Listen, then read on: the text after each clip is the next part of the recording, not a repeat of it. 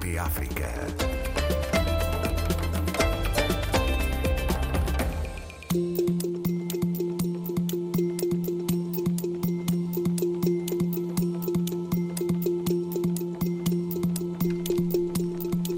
São 17 horas em Portugal, Guiné-Bissau e São Tomé e Príncipe, 16 em Cabo Verde, 18 em Angola, 19 em Moçambique e África do Sul.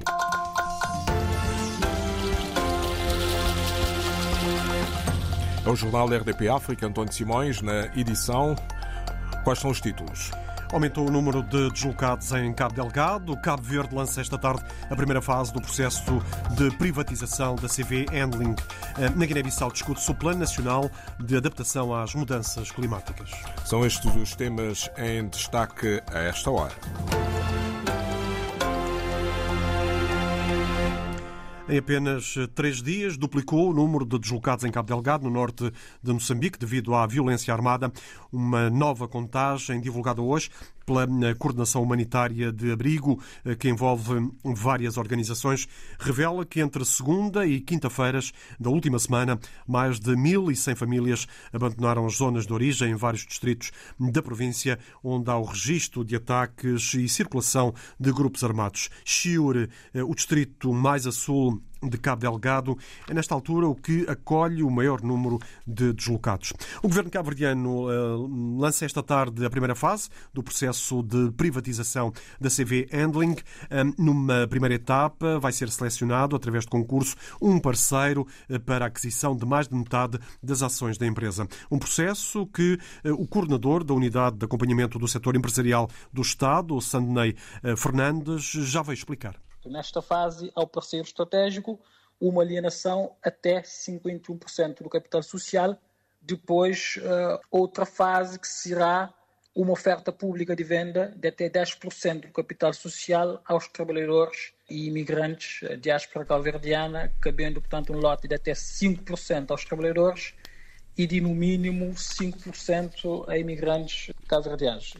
Quanto aos requisitos para a seleção do parceiro privado, que vai controlar a maioria das ações da CV Handling, Sandney Fernandes refere que a escolha vai estar assente em duas premissas. A nível de capacidade técnica e também a nível de capacidade financeira.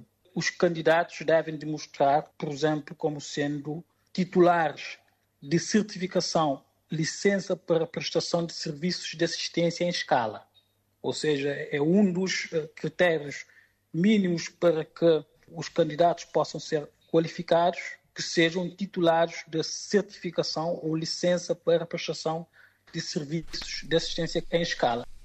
Os resultados do concurso para a escolha do novo parceiro estratégico da empresa vão ser conhecidos num prazo de 30 dias. A CV Handling, criada em 2014, é a única operadora licenciada em Cabo Verde para a prestação de serviços de assistência ao transporte aéreo. O Instituto Marítimo Portuário de Cabo Verde avisa as embarcações para que não naveguem nos próximos dias devido à reduzida visibilidade provocada pela bruma seca. O aviso é feito a todos os armadores, proprietários e pescadores em geral, por razões de segurança. De acordo com o Instituto, a redução de visibilidade tende a agravar-se nas próximas 24 horas. Começou hoje em Bissau a primeira reunião do Comitê de Pilotagem com vista à elaboração do Plano Nacional de Adaptação às Mudanças Climáticas. A iniciativa do governo da Guiné-Bissau conta com o apoio do Fundo das Nações Unidas para o Desenvolvimento, o PNUD, e visa fortalecer as capacidades de adaptação e resiliência do país, integrando os riscos nos processos de planeamento nacional nos setores da agricultura e do turismo. A representante do PNUD manifestou-se preocupada com a vulnerabilidade do país face às mudanças climáticas. Por isso, Alexandra Cassaza aponta a Guiné-Bissau como um dos países prioritários em termos de apoio da sua organização. As comunidades mais pobres são muito vulneráveis à mudança climática. Então é uma prioridade para o PNUD apoiar países como, como a Guiné-Bissau. As comunidades da Guiné-Bissau são muito vulneráveis à mudanças climáticas, como, por exemplo, inundações. São preocupações muito grandes, estão a impactar sobre, por exemplo, a agricultura, sustentabilidade das comunidades da Guiné-Bissau. Facto que também preocupa o Ministro do Ambiente e Biodiversidade, Viriato Kassamá. Ocupamos o segundo lugar, que não é nada bom, depois de Bangladesh. Isso face à subida do nível médio das águas do mar. É? O nosso país é extremamente plano, a cota máxima ronda os 200 metros na colina do Boé. É um país essencialmente costeiro, temos mais ou menos 300 quilómetros da linha da costa, muito baixa. Qualquer subida do nível médio das águas do mar, grande parte do nosso país inunda. Em 2006 nós elaboramos um Plano Nacional de Adaptação, mas era premente, urgente, que é o PANA. Eh, pronto, chegou-se à conclusão a nível internacional que era preciso elaborar um Plano Nacional de Adaptação a médio e longo prazo, que é o PAN. Face aos desafios da Guiné-Bissau, às mudanças climáticas, Viriato Kassamá espera que o projeto ajude o país a planificar melhor com base na sua biodiversidade. E este projeto vai ajudar sobremaneira, como disse a representante do PNUD, planificarmos a nossa adaptação eh, com base na biodiversidade, com base nos ecossistemas. Nós chamamos isso de adaptação baseada nos ecossistemas. Eh, uma das bandeiras da Guiné-Bissau é a biodiversidade. É um país extremamente rico em termos de biodiversidade e vamos usar os recursos da biodiversidade, vamos usar os nossos recursos naturais eh, para podermos planificar melhor eh, a nossa adaptação a médio e longo prazo. O Plano Nacional de Adaptação às Mudanças Climáticas a ser elaborado com o apoio financeiro do PNUD, no valor de 2 milhões de dólares, vai ter um horizonte temporal de execução de 7 a 10 anos. A Direção das Florestas de Santo Tomé denunciou hoje o abate ilegal de árvores eh, no país, isto apesar da intensificação das campanhas de sensibilização e fiscalização promovidas pela instituição. Tal como no ano passado, a direção vai suspender todas as atividades de abate, serragem e transporte de árvores no mês de março, por ocasião do Dia Mundial da Biodiversidade, que se vai assinalar em, a 21 eh, daquele mês. O jornalista eh, Josimar Afonso dá conta das eh, preocupações das autoridades. Apesar da intensificação das campanhas de sensibilização e ações de fiscalização contra o abate ilegal de árvores, a Direção das Florestas lamenta o nível de desflorestação que ainda reina em São Tomé e Príncipe. Infelizmente, ainda continua havendo abate legal e em grande, grande, em grande proporção. Não, não tem havido a dimensão uh, de abate legal.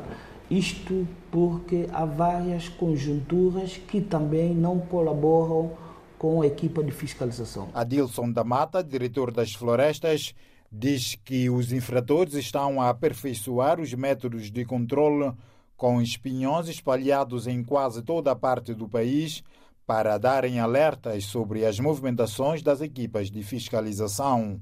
Alguém com um telemóvel e qualquer movimentação que esta pessoa nota, é, quem está no terreno já é informado que há movimentação da, das florestas.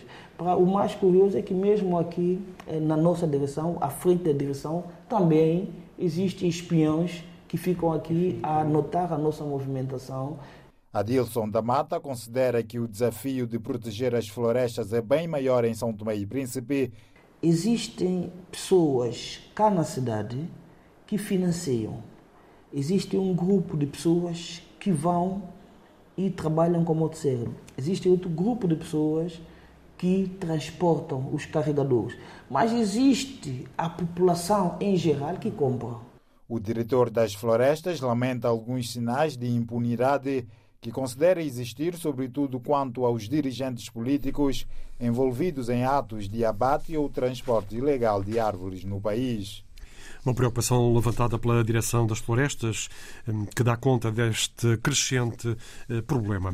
O navio oceanográfico angolano de investigação científica vai começar a operar nas águas territoriais hum, a partir de abril deste ano, construído por um estaleiro da Roménia. A embarcação Bahia Farta vai finalmente operar depois de corrigidas várias anomalias. A informação eh, foi avançada hoje em Luanda pela Ministra das Pescas e Recursos Marinhos, eh, Carmen dos Santos, à margem de um workshop regional de coordenação da eh, monitorização, controle e fiscalização da pesca na região da SADC. Até abril ele estará cá. Portanto, daqui a, a, um mês.